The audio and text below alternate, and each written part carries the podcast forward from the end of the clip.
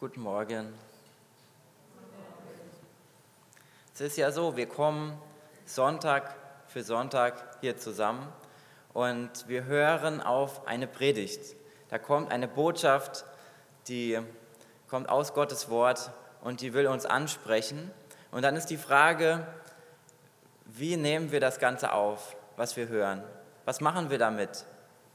Es gibt da ganz unterschiedliche Möglichkeiten. Es könnte sein, dass man es vielleicht akustisch wahrnimmt, aber nicht wirklich versteht, was da eigentlich gesagt wird. Die Frage ist, nehmen wir das nur mit unseren Ohren auf oder auch mit unseren Herzen? Und sind wir auch dann bereit, etwas umzusetzen von dem, was wir hören? Sind wir bereit, uns von Gott verändern zu lassen? Und ja, sind wir offen in unseren Herzen für das, was Gott uns an allen Sonntagen mitteilen möchte, jedem Einzelnen, auch heute Morgen, sind wir dafür offen.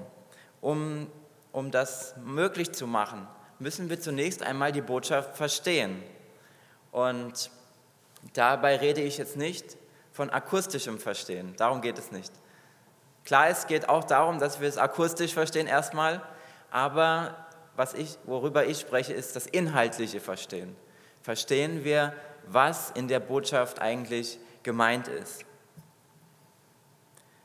In der Berufung des Propheten Jesaja, da hat Gott ihn in Kapitel 6 gefragt: Wen soll ich senden? Und er antwortete: Hier bin ich, sende mich. Und darauf, in den Vers danach, da lesen wir, in welcher Art und Weise Jesaja die Botschaft verkündigt hat und was, das, was da auch für Widerstände waren, denen er da begegnet ist. Nämlich, da heißt es, sie, die Zuhörer, die werden hören, aber sie werden nicht verstehen. Sie werden sehen, aber sie werden nicht erkennen. Ihre Ohren sind schwerhörig und ihre Augen sind verklebt. Und auch im Neuen Testament lesen wir von so einer Antwort auf die Verkündigung des Evangeliums. Und zwar, als Jesus in seinen Gleichnissen gesprochen hat. Da redet er einmal danach mit seinen Jüngern in Kapitel 13 von Matthäus und erklärte ihnen, dass das Volk die Botschaft nur oberflächlich aufnimmt. Sie hören, was, was gesagt ist, aber sie verstehen es nicht wirklich oder sie setzen es nicht um. Oder sie sehen, was er, was er ihnen mitteilen möchte, aber ihre, Ohren, äh, ihre Augen sind, sind äh, geschlossen im Prinzip. Sie sind nicht offen für das, was er in ihrem Leben verändern möchte. Und da heißt es auch, das Herz dieses Volkes ist dick geworden, schwerfällig geworden, nicht offen für Veränderungen. Das Herz war verhärtet. Sie waren nicht bereit, sich durch die Botschaft von Jesus zu bekehren oder auch sich von ihm heilen zu lassen. Ich bete dafür, dass unsere Reaktion auf die Verkündigung des Evangeliums eine andere ist, dass wir offen sind für das, was er mit uns vorhat, für das, was er uns sagen möchte, offen dafür sind, das auch in unserem Leben umzusetzen und dem diese Möglichkeit zu geben. Jesus möchte uns verändern und eine Möglichkeit, wie er das macht, eine Art und Weise, ist auch durch die Verkündigung und durch unsere Antwort auf das Wort Gottes, das wir von ihm hören. Und um diese Botschaft umsetzen zu können, müssen wir sie zunächst einmal verstehen. Sonst können wir das nicht umsetzen. Und um dieses Verständnis geht es auch im heutigen Bibeltext in Apostelgeschichte Kapitel 8, die Verse 26 bis 40 die uns Thomas auch eben vorgelesen hat. Der Titel der Predigt lautet, Verstehst du auch, was du liest? Und ich habe folgende Gedanken mitgebracht. Seht ihr jetzt auch gleich auf der Folie. Erstens, Philippus trifft einen Äthiopier. Da geht es in den Versen 26 bis 29 darum. Dann der zweite Punkt, Philippus verkündigt das Evangelium. Verse 30 bis 35 Und der dritte Teil ist dann, Philippus tauft den Äthiopier. Verse 36 bis 40. In Kapitel 8 haben wir uns ja bereits mit den letzten äh, Geschichten in der Apostelgeschichte beschäftigt. Und das waren auch die Aktivitäten von Philippus, der missionarisch gewirkt hat, nämlich in Samarien. Und da hat er eine Gruppe, eine Größ vor einer größeren Gruppe gesprochen und sie mit dem Evangelium erreicht. Darum ging es in der Predigt, darum in der Predigt im Bann des Zauberers. Und wenn ihr diese Predigt nicht mitbekommen haben solltet, dann könnt ihr die auch nochmal auf unserer Internetseite anwählen und nochmal hören. Es ist auch sogar möglich, die Predigten jetzt auf der Internetseite zu teilen. Also wenn eine Predigt da ist, wo, wo ihr sagt, das möchte ich gerne auch jemand anderem weiterschicken, dann könnt ihr einfach da draufklicken, da steht Share, zu Deutsch teilen, und dann äh, könnt ihr anwählen, zum Beispiel per E-Mail. Und dann könnt ihr die, den Link zu dieser Predigt per E-Mail auch verschicken. Das ist jetzt auch möglich. In unserer heutigen Geschichte, da geht es darum, dass er nicht vor einer Gruppe gesprochen hat und ihnen das Evangelium gebracht hat, sondern zu einer Einzelperson geredet hat. Philippus hatte also nicht nur die Gruppe, die große Gruppe im Blick, sondern auch die, die Einzelperson. Er war bereit, zu den Personen zu gehen, die am Rande der Gesellschaft äh, standen. Einerseits zu den Samaritern, die ja, um die ja die Juden bekanntlich einen Bogen gemacht haben und dann auch jetzt zu diesem afrikanischen Eunuchen, um den es jetzt in unserer Geschichte geht. Und Eunuchen waren damals auch in ihrem Glauben benachteiligt durch diesen, den Status, den sie hatten. Also stand er dadurch auch am Rand der Gesellschaft. Erstens, Philippus trifft einen Äthiopier. Und er traf ihn auf dem Weg von Jerusalem nach Gaza, das sind etwa 77 Kilometer Entfernung für die ganze Strecke. Irgendwo dazwischen begegneten sich die beiden Männer. Und das Erste, was wir von dieser Person erfahren, ist, dass es ein Äthiopier gewesen ist. Und ich habe einmal eine Karte mitgebracht. Da seht ihr die, ja, die Entfernung von heute, von Israel, von Jerusalem bis nach Äthiopien. Und das war eine, eine, eine weite Entfernung. Das sind nämlich ganze 4000 Kilometer heutzutage, die man da ähm, ja, ähm, braucht, um von Israel nach Äthiopien zu kommen.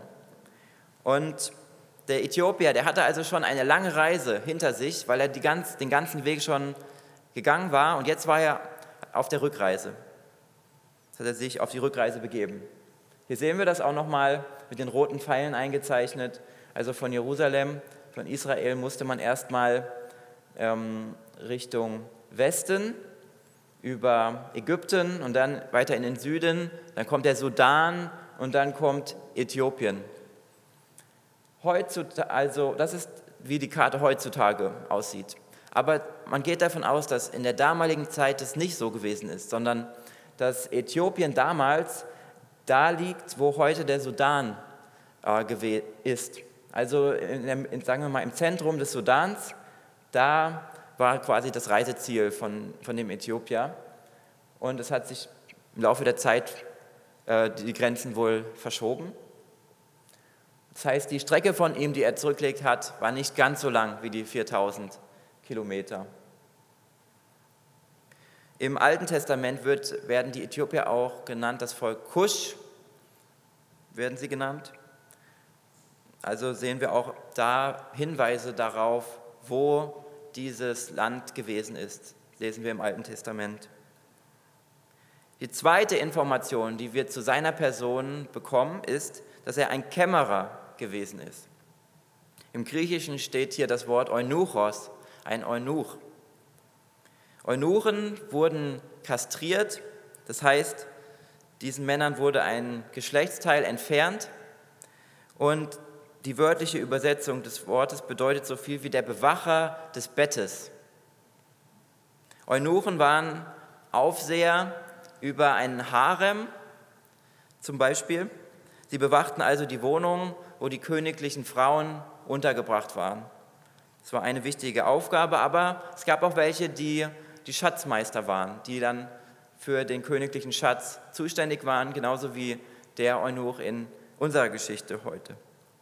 Das Wort Kämmerer steht dann in Zusammenhang mit der Schatzkammer, für die er zuständig war, wo er der Aufseher war. Es war also ein Mann, der mit sehr viel Geld zu tun hatte.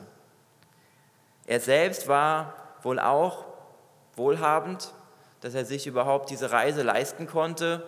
Und wir lesen auch in der Geschichte, dass er eine eigene Jesaja-Schriftrolle gehabt hat. Und zur damaligen Zeit war das nicht selbstverständlich, wie wir heute ähm, vielleicht 20 Bibeln zu Hause haben können. Damals ähm, war das was ganz Besonderes, wenn man eine Abschrift von Propheten Jesaja besaß. Und das kostete auch einiges. Es war nur den Wohlhabenden vergönnt, so eine Abschrift zu haben. Und die dritte Information über ihn, wir lernen, dass er ein Gewaltiger der Königin von Äthiopien, Kandake genannt, war. Er musste also eine vertrauenswürdige Person gewesen sein, wenn er den ganzen königlichen Schatz begutachtete, behütet hat. Dass er so eine wichtige Aufgabe übertragen bekommen hat. Außerdem wissen wir von ihm auch, dass er auf dem Weg nach Jerusalem gewesen ist, um dort anzubeten. Vermutlich war er ein Gottesfürchtiger, der an den Gott der Juden geglaubt hat, aber nicht Jude gewesen ist. Ihm war es wichtig, Gott anzubeten, auch wenn er wusste, dass er in Jerusalem im Tempel nicht in alle, ähm, in alle Gebiete vordringen durfte. Er durfte nur auf dem Vorplatz, ähm, in den Vorplatz kommen, wo auch die Heiden zugelassen waren, aber er durfte nicht weiter, weiter vordringen durch seinen Status als Eunuch. Und das ist im mosaischen Gesetz so geregelt, dass die Eunuchen da ähm, ja, ein andere, andere Privilegien haben oder da eingeschränkt sind. In 5. Mose 23, Vers 2 lesen wir, einer, dem die Hoden zerstoßen sind oder die Harnröhre abgeschnitten ist, darf nicht in die Versammlung des Herrn kommen. Also da lesen wir davon. Und das ist, das ist aber allerdings für ihn kein Hinderungsgrund, diese lange Reise und beschwerliche Reise auf sich zu nehmen. Er kommt trotzdem dahin. Er macht trotzdem diese lange Reise, auch wenn er weiß, dass er nicht in, ja, in das Innere des Tempels gehen darf. Der Geist des Herrn führt Philippus dann auf diesen Weg, wo er den Äthiopier trifft. Und er steigt bei ihm in den Wagen ein. Wir lesen in der Apostelgeschichte viele Male von Stellen, wo der Geist des Herrn jemanden geleitet hat, etwas zu tun. So hat der Heilige Geist zum Beispiel Petrus geleitet, zu dem Hauptmann Cornelius zu gehen und ihm die gute Botschaft zu bringen, einen Heiden, der zuvor nicht dazugehört hat und wo es nicht angesehen war, zu den Heiden zu gehen und ihnen die Botschaft zu bringen. Aber auch die Heiden sollten gerettet werden. Und so hat ihm der Heilige Geist das wichtig gemacht. Der Gemeinde in Antiochia macht der Heilige Geist klar, dass sie, wen sie für ihre Missionsreise aussenden sollten, sie wählten dann Paulus und Barnabas, die sich auf den Weg nach Zypern gemacht haben. Und ein, auf einer anderen Reise, wo Paulus mit Timotheus unterwegs war, machte auch der Heilige Geist ihnen klar, zunächst einmal verschloss er Türen. Ja? Sie wollten in die Richtung gehen, er sagte nein. Sie wollten in eine andere Richtung gehen, er sagte auch, da soll es nicht hingehen. Und dann in der Nacht bekam Paulus diesen Traum von einem Mazedonier, der um Hilfe gerufen hat. Und dadurch hat der Heilige Geist sie auch in diese Richtung geleitet. Und daraufhin haben sie sich auf diesen Weg gemacht. Wir lernen, dass immer wieder Leitung durch den Heiligen Geist vorgekommen ist. Und Gott will auch uns heute durch den Heiligen Geist leiten. Bist du offen für das Wirken des Heiligen Geistes auch in deinem Leben? Hörst du die Stimme, die dich dazu bewegen will, auch anderen von der guten Botschaft weiterzuerzählen?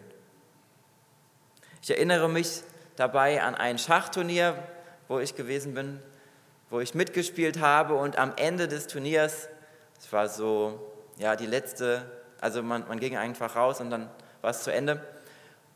Da habe ich nochmal den Eindruck gehabt, ich sollte dem, dem, der das veranstaltet hat, eine Bibel überbringen, ja, eine Bibel geben. Und das habe ich dann auch gemacht. Ich habe diese Bibel weitergegeben, war dann auch ganz froh, dass das dann geklappt hat und dann ähm, hatte, ich, hatte ich das umgesetzt und das ist auch einige Male passiert, dass ich da in, im Verein Bibeln weitergegeben habe. Es hat auch Überwindung gekostet, das weiterzugeben, das Evangelium. Aber ja, das, das was zählt ist, dass wir, dass wir treu sind diesem Auftrag gegenüber, den Gott, uns, den Gott uns gibt. Und wir sind nicht dafür verantwortlich, was die Leute dann letztendlich damit machen, ob sie das lesen, ob sie sich bekehren. Das ist nicht unsere Verantwortung, sondern unsere Verantwortung ist alleine das Weitergeben, das Weitersagen und das Weitertragen von Gottes Botschaft. Das hat auch Philippus getan in unserer Geschichte. Er verkündigte das Evangelium. Er hörte auf die Stimme des Heiligen Geistes, die ihm das wichtig gemacht hat und die ihn zu diesem Äthiopier geschickt hat. Nach dem jüdischen Brauch war es üblich, dass man die Heilige Schrift laut gelesen hat, damit man sie auch besser, damit man sich besser daran erinnern konnte, was man da gelesen hat. Und so hat auch dann vermutlich der Äthiopier laut gelesen, sodass Philippus genau wusste, an welcher Stelle er gerade war im Jesaja-Buch. Vielleicht kann uns ja auch diese Tradition etwas helfen. Das kann man ja mal ausprobieren, die Bibel für sich, vielleicht in der stillen Zeit oder wie auch immer, äh, laut vorzulesen und dann schauen, ist das vielleicht etwas, wo, wo ich dann mehr ähm, mich besser daran erinnern kann, was ich da eigentlich gelesen habe. Weil ich nicht nur lese mit Augen, sondern auch mit den Ohren das höre, was ich äh, gelesen habe. Ich erinnere mich in der Studienzeit, ähm, sind wir mit einem Freund durch den Wald gegangen und haben ein, ein Buch in der Bibel die ganze Zeit gelesen. Immer abwechselnd, dann, ich weiß nicht, ob wir immer ein Kapitel abwechselnd gemacht haben oder so, aber haben uns da immer abgewechselt. Und das war auch nochmal eine, eine andere Art, den Bibeltext zu lesen und ihn nochmal neu auf uns wirken zu lassen, auch wenn man ihn vielleicht schon oft gehört hat. Der Äthiopier las also laut und somit wusste Philippus, um welche Stelle es ging, nämlich um Jesaja 53, Vers 7. Da heißt es: Er wurde misshandelt, aber er beugte sich und tat seinen Mund nicht auf wie das Lamm, das zur Schlachtung geführt wird. Und wie ein Schaf, das stumm ist vor seinen Scherern, und er tat seinen Mund nicht auf. Die Frage stellt sich, von wem ist hier die Rede? Das fragt sich der Äthiopier, als er das gelesen hat. Geht es um den Propheten Jesaja oder geht es um jemand anderen? Die Frage, die sich der Äthiopier da gestellt hat, haben auch die Juden sich gestellt, als sie diese Stelle gelesen haben. Und die hatten eigentlich vier verschiedene Antwortmöglichkeiten, um wen es da gehen könnte. Einerseits sagten manche, das ist der Prophet Jesaja, um den es geht. Er spricht von sich selbst. Die anderen sahen darin eine, einen Text, der um, um den es über das Volk Israel geht. Das ganze Volk ist gemeint. Wieder andere sagen, es muss eine bedeutsame Person gewesen sein, vielleicht wie Elia, der wieder zum Leben gekommen ist. Oder die vierte Möglichkeit, es ist der Messias äh, gewesen. Doch man hat mit dem Messias nicht verknüpft, dass er leiden musste. Und deswegen waren nicht so viele Anhänger von dieser Theorie. Aufgrund der Frage des Äthiopiers liegt es nahe, dass er angenommen hat, dass es um Jesaja, den Propheten, ging. Aber Philippus erklärt ihm dann, dass es nicht der Fall ist, sondern dass es um Jesus, den Messias, geht in dieser Stelle. Und er hat auch das Leid auf sich genommen, indem er den Tod nicht gescheut hat. Er ist ans Kreuz gegangen und hat dort das Leid auf sich genommen er hat wie ein Lamm sich nicht dagegen gewehrt. Er hat nicht die Leute beschimpft, die ihn da hingebracht haben, hat seine Peiniger nicht beschimpft, sondern er hat das wie ein Lamm ruhig über sich ergehen lassen. Philippus setzt an dieser Stelle an und er erklärt dem Äthiopier das Evangelium. Er erzählt ihm die gute Botschaft von Jesus, das, was er getan hat, wie er gelebt hat, wie er in die Welt gekommen ist und wie er dann auch sein Leben gelassen hat zur Vergebung der Sünden und noch für viel mehr, dass wir für ihn leben können, dass wir wieder Frieden mit Gott haben können. Und er hat ihm dann sicherlich auch von der Auferstehung erzählt, dass Jesus auferstanden ist und dass er auch heute lebt. Und das hat den Äthiopier dann so davon überzeugt und er hat ihm die Augen geöffnet, dass er sagt, was hindert es jetzt daran, dass ich getauft werde, dass ich das auch diesen, diesen Schritt gehe und eine Reaktion zeige auf die gute Botschaft, die ich gehört habe. Wie oft geht es uns so, dass wir Texte in der Bibel lesen, wie der Äthiopier, die wir nicht verstehen, wo wir sagen, was bedeutet das eigentlich? Um wen geht es eigentlich in diesem Text? So wie es dem Äthiopier gegangen ist, geht es uns auch immer wieder. Wir kommen an Stellen, wo wir nicht genau wissen, was, was ist da eigentlich gemeint. Und wenn ich in der Bibel lese, dann lese ich, sehe ich auch Texte, wo ich ohne die nötigen Hintergrundinformationen nicht weiß, worum geht es eigentlich genau oder was ist da genau gemeint. Und deshalb bin ich so dankbar, dass wir auch Kommentatoren haben, die zu verschiedenen Bibelstellen das recherchiert haben und da ihre Meinung ja, aufgeschrieben haben, die Auslegung herausgefunden haben. Und das hilft dann auch, das in Form der Predigt, für meine Predigtvorbereitung, dann auch weiterzugeben. Wenn ich, wenn ich eine Predigt vorbereite, ist es ja nicht immer so, dass ich den Text sofort verstehe und genau weiß, was da alles steht, sondern das braucht auch etwas Zeit, um sich da hineinzuarbeiten und die Kommentare können dabei eine gute Hilfe sein. Andere Hilfsmittel sind zum Beispiel ähm, ein Atlas oder ein Lexikon, Bibellexikon, die uns helfen, verschiedene Begriffe nochmal besser zu verstehen. Oder auch die Studienbibeln, wo wir auch noch mal tiefer in den Text einsteigen können. Das sind alles so Hilfsmittel, die uns helfen, etwas besser zu verstehen. Und es ist gut, wenn wir davon auch Gebrauch machen können.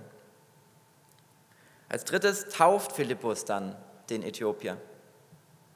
Nachdem er die Botschaft verstanden hat, war er auch bereit und offen dafür, sie in seinem Leben umzusetzen, also darauf zu reagieren, durch diese Taufe. Und er hat dadurch in aller Öffentlichkeit sichtbar gemacht, dass das etwas ist, was in seinem Leben eine große Rolle spielt und wo er sein Herz auch dafür öffnet und das umsetzt. Wie schön ist es, wenn Gottes Wort auf offene Herzen trifft und wenn Menschen darauf reagieren. Und welche Freude ist es im Himmel, wenn einer der mit Gott nichts zu tun haben wollte, wieder umkehrt zu ihm und sich von seinen Sünden trennt, Jesus als seinen Retter annimmt. Normalerweise sollte an dieser Stelle, jetzt wo der Äthiopier steht, sollte jetzt die Nacharbeit ansetzen. Wir haben dann so Kurse konzipiert, zum Beispiel einen Alpha-Kurs oder einen Kurs über die Grundlagen des Glaubens. Und dann sollte dieser Äthiopier da durchgehen, dass er genau versteht, ähm, nicht nur zu der einen Bibelstelle, sondern auch ja, zu einem größeren Fundus an Stellen, was da eigentlich am Glauben dran ist. Aber das war in der damaligen Situation nicht möglich. Sie haben sich nur auf dieser Reise getroffen für einen ganz kurzen Zeitpunkt. Nacharbeit in dem Sinne war nicht möglich. Und so musste Philippus diese Nacharbeit in Gottes Hände geben und darauf vertrauen, dass das, was da angestoßen würde, dass das nicht zu Ende ist an dem Punkt, sondern dass Gott es weiterführen wird und dass er weiterhin den, ähm, den Äthiopier begleiten wird und ihm auf seinem Weg des Glaubens unterstützen wird. Der Auftrag des Philippus war an dieser Stelle beendet, weil der Äthiopier in eine andere Gegend wieder gegangen ist. Was können wir tun, damit auch wir vielleicht anderen helfen, die Bibel besser zu verstehen? Oder an anderen Worten, wie können wir zu einem Philippus für jemand anderen werden? Es gibt viele, die, die Fragen haben zur Bibel und die Fragen haben zum Glauben. Und wir haben auch die Möglichkeit, ihnen zu, sie zu unterstützen, ihnen weiterzuhelfen, ihnen Antworten dazu geben, sofern wir diese Antworten haben. Aber zuerst müssen wir das Evangelium dazu kennen. Und ich denke, dass jeder von uns das Evangelium kennt, die gute Botschaft kennt. Wenn jetzt jemand da ist, der sagt, ich weiß nicht, was das Evangelium ist, dann kommt bitte nach der Predigt nochmal auf mich zu und dann erkläre ich das euch nochmal, worum es in der guten Botschaft wirklich geht. Und das ist das Wichtige, dass wir diese Botschaft dann, wenn wir sie verstanden haben, dann auch weitergeben an andere. Lasst uns auf die Stimme des Heiligen Geistes hören, die uns dazu motivieren möchte. Aber da, ich weiß auch, dass das nicht alles ist. Es, es kommt noch auf mehr an. Man braucht auch dazu einen gewissen Mut und man braucht auch eine gewisse Weisheit, wie man das jetzt macht. Wir wollen den Glauben auch nicht jemand anderem aufdrängen. Wir wollen auch nicht jemand anderen dazu drängen, jetzt ähm, in den Glauben zu kommen oder so. Das würde eher abschrecken. Das ist auch nicht gewollt sondern wir sollten mit der nötigen Sensibilität auch äh, da vorgehen. Damit das gelingen kann, ist es von zentraler Bedeutung, dass wir auch da, darum beten, dass wir in unseren Gebeten daran denken, dass wir dafür beten, hilf uns, dass wir das Evangelium verkünden können in einer Art und Weise, wie es andere verstehen, wie es ähm, auch mit Weisheit geschieht, dass wir den Glauben nicht aufdrängen und ähm, dass wir auch den nötigen Mut dazu haben, das zu tun. Und das sollten wir in unseren Gebeten immer wieder auch beachten. Und ich möchte jetzt die Predigt mit einem Gebet beenden. Wir bleiben zum Gebet sitzen.